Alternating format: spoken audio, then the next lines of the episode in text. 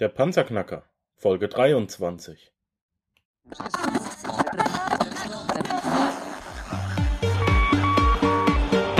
Hallo zusammen, ich bin Markus, willkommen beim Panzerknacker Podcast. Lass uns loslegen. Wenn du mich zum ersten Mal hörst, danke ich dir fürs Kommen. Wir reden hier über Geld, das erforderliche Mindset, finanzielle Freiheit und alles, was dazugehört. Und jetzt lass uns in die Show starten.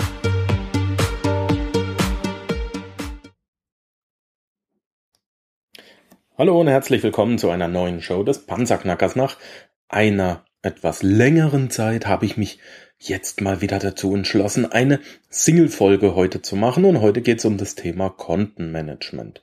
Es ist äh, eine Tatsache, dass du mindestens ein Girokonto hast, über mindestens ein Girokonto verfügst und das hast du bei der Bank deines Vertrauens. Auf dieses Girokonto geht im Normalfall dein Gehalt ein, da geht dein Geld ein und es gehen deine Zahlungen raus. Und letzten Endes sind diese Zahlungen, diese Geldung äh, ein und diese Geldausgänge nichts anderes als Daten, die bei der Bank gesammelt werden und die dein Banker über dich hat. Solange sich an diesen Daten, an diesem an, äh, ja, an, an diesen gewohnten Ein- und Ausgang, solange sich da nichts dran ändert, kriegt der Banker von dir überhaupt nichts mit. Ja, dein Banker kriegt erst in dem Fall etwas mit, wenn sich an deinen gewohnten Daten etwas ändert. Das heißt, du bekommst von heute auf morgen auf einmal sehr, sehr viel Geld auf deinem Konto. Ähm, die Firma Meier, bei der du arbeitest, ist äh, ab nächsten Monat nicht mehr dein Arbeitgeber, sondern eventuell das Arbeitsamt. Das heißt, es kommt anderes Geld auf dein Konto und jetzt tauchst du bei deinem Banker in einer Liste auf. Und dieser Banker wird dich dann nicht unbedingt sofort kontaktieren, aber was auf jeden Fall passiert bei der Bank, du verlierst dein ähm, Kreditanspruch, ja. Du hast dir ein gewisses Vertrauen bei der Bank aufgebaut, jetzt hast du deinen äh, Job verloren. Ähm, die kriegen sofort mit durch Computerfilter, dass jetzt eben nicht mehr der, äh, die Firma Meier, was auch immer, dein äh, dein Geld bezahlt, sondern die haben Filter drin, hey, da kommt ja auf einmal Geld vom Arbeitsamt oder von sonst jemandem oder es kommt weniger Geld, als wir erwartet haben. Und damit verlierst du deinen Status bei der Bank. Und durch ein äh, geklügeltes, ausgeklügeltes äh, Kontensystem, durch äh, ein halbwegs intelligentes Management deiner Konten, bist du jetzt Trotzdem kannst du trotzdem in der Lage sein, dieses Vertrauen bei der Bank nicht zu verlieren. Das wäre ja sehr, sehr schlecht, wenn du dir einen Kredit holen möchtest und äh, um beispielsweise Immobilien zu kaufen, um Aktien zu kaufen oder was auch immer. Du möchtest dir einen Kredit holen, äh, um ein Investment zu tätigen und der Banker sagt, Mensch, du bist in den letzten zwei Jahren zweimal arbeitslos geworden, mach mal noch mal zwei Jahre bei der Firma und dann reden wir über einen Kredit. Das heißt, ich schlage dir hiermit vor, dass du ähm, zwar ein Geldeingangskonto bei der Bank A hast, aber dieses Geldeingangskonto nicht anders nutzt, als das Geld zu 100 Prozent einen Tag später weiter zu verschieben. Ja, und wie du das machst, das erzähle ich dir jetzt.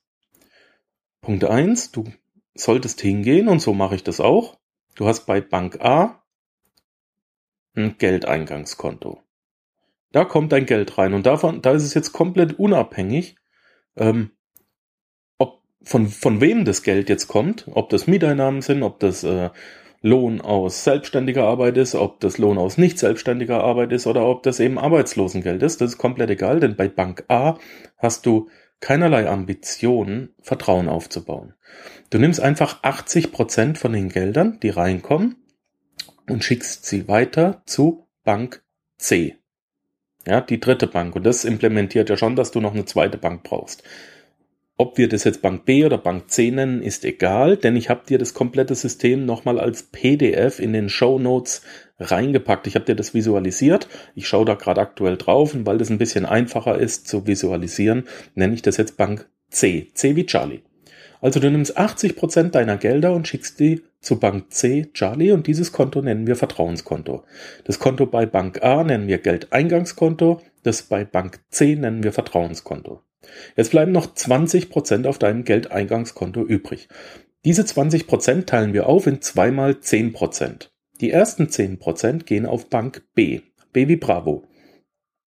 Und da hast du dir ein Konto eingerichtet und das ist dein Geldmagnet. Über den Geldmagnet haben wir schon gesprochen. Ähm, er funktioniert und du solltest ihn einrichten. Da sollen 10% von allem, was bei dir reinkommt, ins Geldeingangskonto draufgehen. Ich persönlich habe meinen Geldmagneten eingerichtet in Edelmetallen. Das funktioniert auch. Wenn du es aber als Konto haben möchtest, als, als Sparbuch, Tagesgeldkonto, ich weiß es nicht was, dann äh, richtest du das ein bei Bank B und an dieses Geld gehst du nie wieder ran. Nie wieder in deinem ganzen Leben. Das ist nicht da, um Rechnungen zu zahlen, das ist nicht da, um Investments zu tätigen. Das ist einfach gesammelte Energie, die neue Energie, also Geld anzieht. So. Die zweiten 10% packst du ebenfalls auf Bank B wie Bravo. Und jetzt müssen wir uns entscheiden. Da haben wir nämlich noch zwei weitere Konten. Das eine ist, du baust dir ein Notfallkonto auf, auch bei Bank B. Und dieses Notfallkonto sollte fünf bis achtmal dein monatliches Budget umfassen. Let's go, go, go, go, go, go, go. Ich möchte mir jetzt eine Sekunde Zeit nehmen und meinem Freund und Sponsor Erik Bromm zu danken. Erik ist Internetmarketer und hat exklusiv für den Panzerknacker Podcast ein kostenloses Webinar erstellt.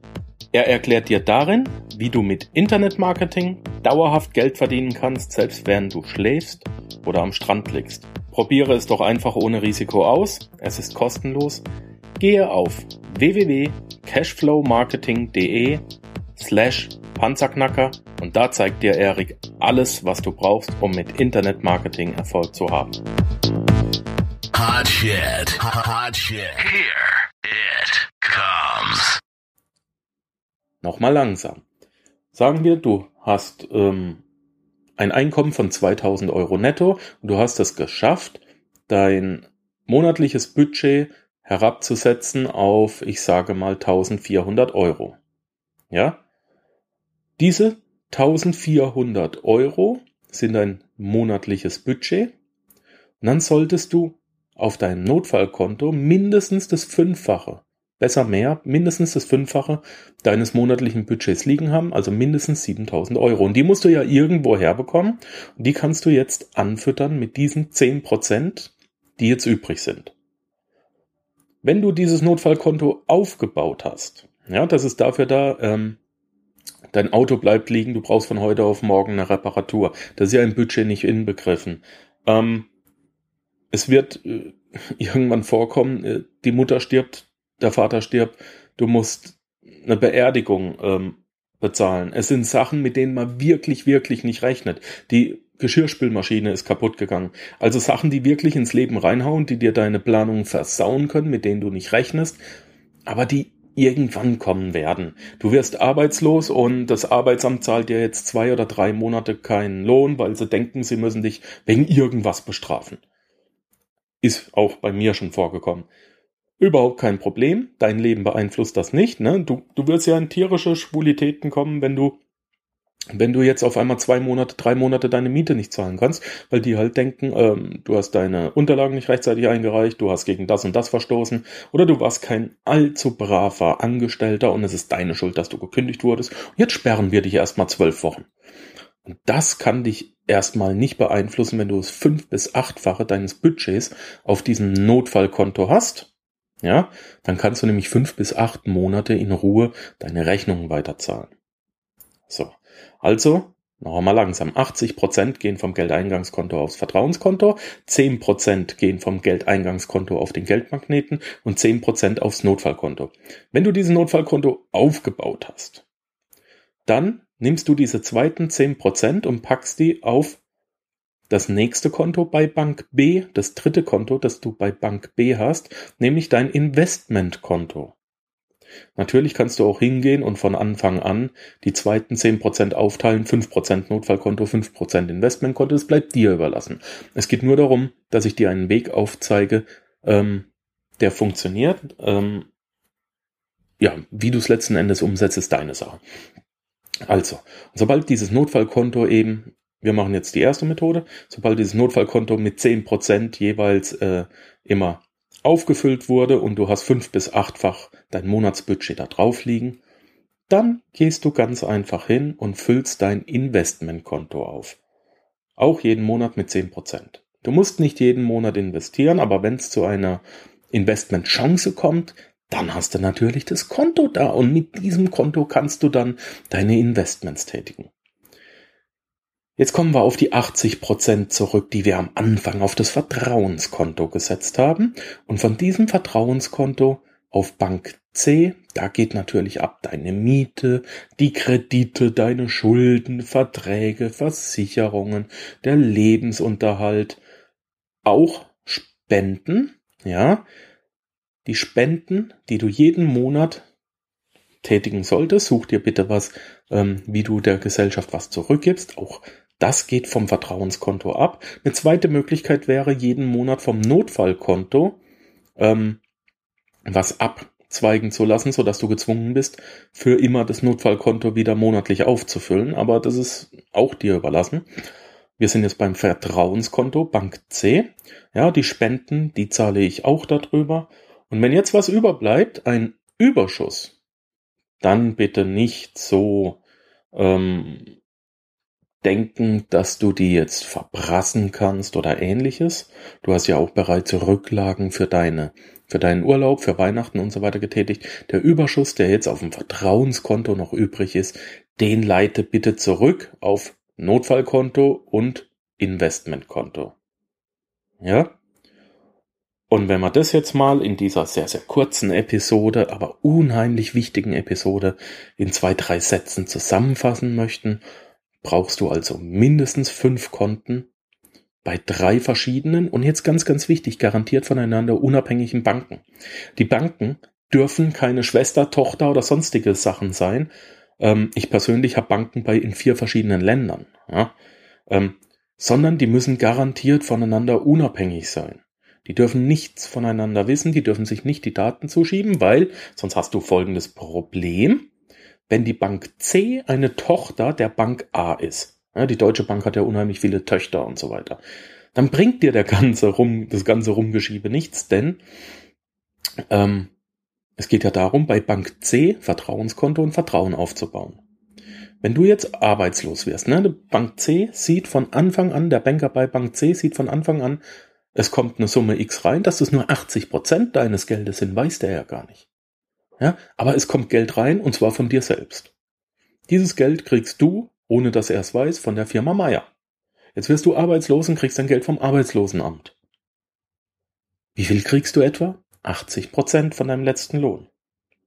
Und jetzt gehst du hin und schickst diese 80 Prozent, wenn du arbeitslos wirst, zu 100 Prozent auf das Vertrauenskonto. Das heißt, der Banker bei Bank C, wo du das Vertrauen aufbauen willst, der kriegt gar nicht mit, dass irgendwas nicht stimmt Du gehst einfach hin für kurze Zeit und bedienst den Geldmagneten nicht, aber das musst du entscheiden.